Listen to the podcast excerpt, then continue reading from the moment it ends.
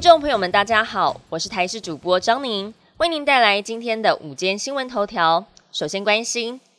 雨势和缓，今天因为水汽减少，会有较多降雨空档。上午中南部地区有局部短暂阵雨或是雷雨发生，在中午过后，则是各地有局部短暂雷阵雨。下午外出时要记得携带雨具。不过气象专家吴德荣指出，今天到下周五仍然持续会有午后大雷雨发生的几率，下周二降雨范围再扩大。另外，飓风 Dora 今天跨过了换日线，在作业上将会被收编为西北太平洋第八号台风，没有侵台的疑虑。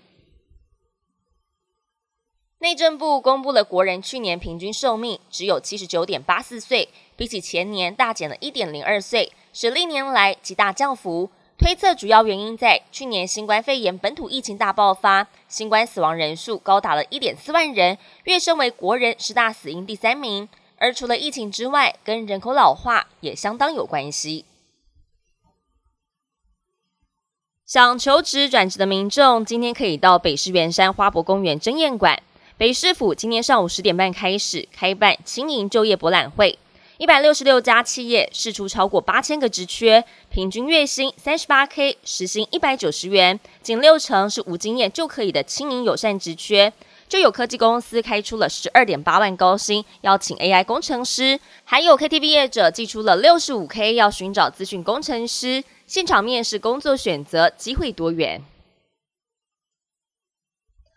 国际焦点要带您关心到，美国夏威夷州第二大岛贸易岛野火肆虐，当地时间十一号攀升到六十七死，超过了一九六零年海啸的六十一死，也成为了夏威夷州史上最严重的自然灾害。八号凌晨，贸易岛库拉镇发生了灌木丛火灾，下午附近的拉海纳突然间爆发大火，部分居民连忙撤离，火势迅速蔓延，许多灾民透露，并没有提前得到警报。有不少人为了逃离火海，跳进了太平洋里头自救。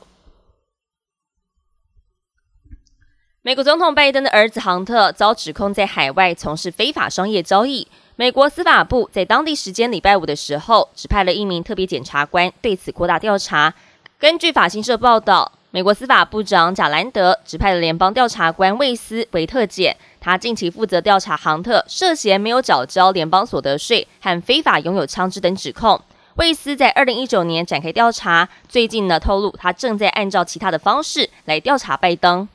本节新闻由台视新闻制作，感谢您的收听。更多新闻内容，请去锁定台视新闻与台视 YouTube 频道。